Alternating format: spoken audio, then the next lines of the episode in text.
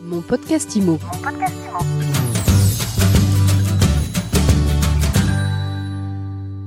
Bonjour et bienvenue dans ce nouvel épisode de mon podcast IMO, le podcast de My Sweet IMO. Je suis Ariane Artignan et tous les jours je reçois les acteurs de l'immobilier et de la ville. Aujourd'hui justement, on s'intéresse à la logistique urbaine et on en parle avec Rémi Goléger. Bonjour. Bonjour, merci de m'accueillir. Rémi, vous êtes directeur associé de Corsalis. Vous êtes un promoteur immobilier spécialisé dans la logistique oui, absolument, urbaine.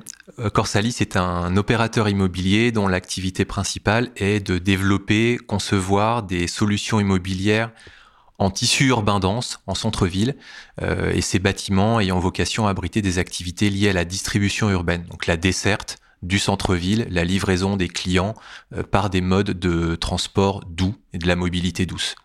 Alors, je vais employer un mot qui va pas vous plaire. Est-ce que les dark stores, c'est de la logistique urbaine? Alors non, les dark stores sont une des composantes euh, du secteur du commerce, du retail. La logistique urbaine a euh, précisément comme objectif d'aller euh, livrer soit des magasins quand on est sur des flux à destination de professionnels, soit des clients finaux qui peuvent être également des particuliers. Alors, cette problématique de la logistique urbaine, elle est au cœur des préoccupations des, villes, des collectivités aujourd'hui. Euh, pourquoi? Oui, absolument. Il y a des ambitions partagées qui étaient déjà existantes avant la pandémie et qui ont été exacerbées euh, par le Covid, d'apaisement d'une manière générale des centres-villes. On est tous euh, comme citoyens intéressés par cette problématique concernée. Et donc toutes les villes, avec des rythmes différents, des niveaux d'ambition différents, réfléchissent à la manière de réorganiser les flux de marchandises qui rentrent dans les villes chaque jour et qui en ressortent, puisque la ville produit aussi des flux, notamment des déchets qu'elle doit évacuer, et chaque ville a réfléchi à la manière d'organiser ces flux logistiques. Dans ce cadre-là, la logistique urbaine et les solutions immobilières que l'on développe contribuent à organiser ces flux, permettre de massifier les flux qui rentrent dans la ville euh, le plus à l'extérieur possible des villes et en maillant les centres-villes de petits espaces de distribution urbaine, de permettre justement d'aller livrer les clients finaux avec des modes de transport plus adaptés à l'urbanisation actuelle de nos centres-villes et à la volonté de piétonisation ou de développement de la mobilité douce ou de la mobilité euh, décarbonée. Ce dont vous nous parlez finalement là, c'est la logistique du dernier kilomètre? Oui, alors c'est presque la logistique du dernier mètre, euh, effectivement, parce que la logistique, euh, les flux de marchandises viennent de dizaines ou de centaines de kilomètres à l'extérieur des villes et les objets immobiliers qu'on travaille ont vraiment pour vocation à accueillir une logistique de proximité avec vraiment cette idée de zone de chalandise à la fois pour les clients particuliers et également pour les acteurs économiques d'un quartier euh, qui vont pouvoir aussi leur servir euh, soit pour euh, opérer leur propre livraison, soit pour, par exemple, déporter des réserves de marchandises et libérer des espaces de vente. Donc votre métier à vous, c'est pas forcément de construire euh, ces, locaux, c'est plutôt peut-être de, reconvertir des, locaux euh, existants. Oui, vous avez tout à fait raison. Aujourd'hui, il y a deux manières de développer des sites de logistique urbaine, soit dans le cadre de grands projets de réaménagement, comme on peut le voir dans des gros projets de, promotion immobilière, qui sont à la fois très ambitieux, de grande taille, mais qui prennent beaucoup de temps à se mettre en œuvre de par cette complexité.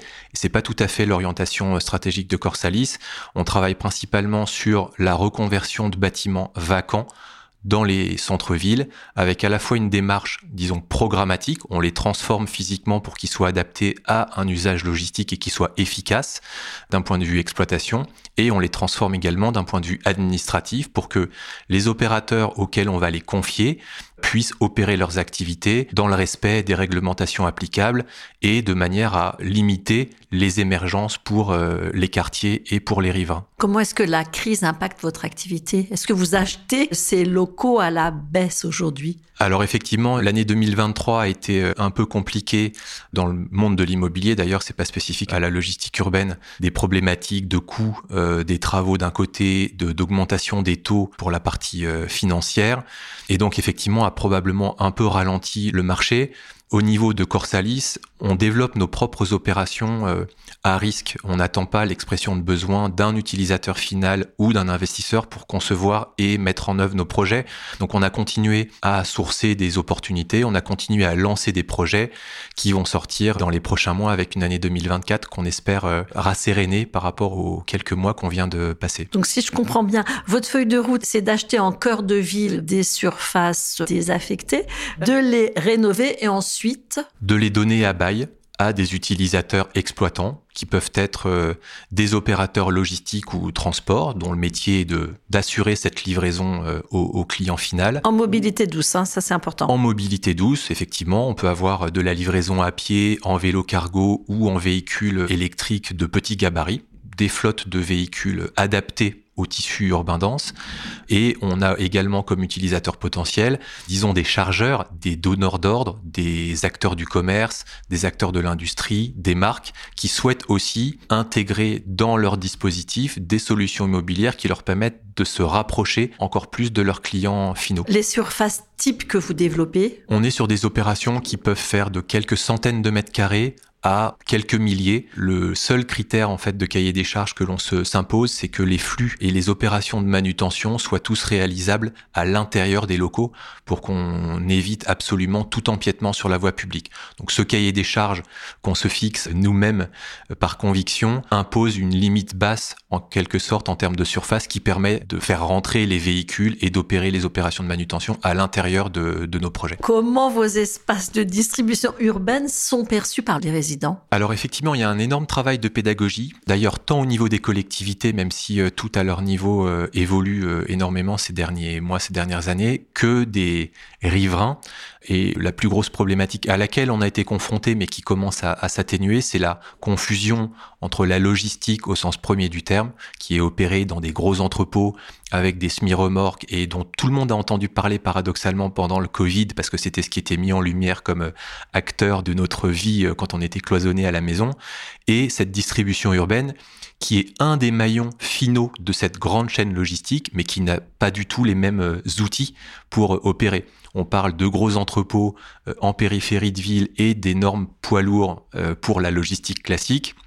Et on parle de petites surfaces, comme je l'indiquais, exploitées, approvisionnées et euh, au départ desquelles on livre avec des véhicules de petits gabarits électriques ou en vélo cargo. ce sont deux activités complémentaires qui cohabitent, mais sur lesquelles effectivement il ne faut pas faire trop de confusion, au risque effectivement qu'on inquiète des populations ou des élus, alors même que ce sont des outils à disposition et qui vont leur amener et du confort euh, par rapport au flux de véhicules et du service euh, en apportant cette facilité de livraison. Dernière question, Rémi Goléger. Corsalis, ça veut dire quoi? Ça vient d'où? C'est une longue histoire que je me, me risquerai pas à raconter, mais il n'y a, pas de, a pas de signification euh, particulière. En tout cas, c'est une entreprise qui a 4 ans et vous avez au capital depuis peu le groupe Altaria. Euh, oui, absolument. Fort d'opérations qu'on a menées euh, au début de, de notre activité, euh, Altaria a souhaité entrer à notre capital euh, à l'été 2022. Pour finir, Rémi Goléger, vous nous parlez de vos, projets 2024-2025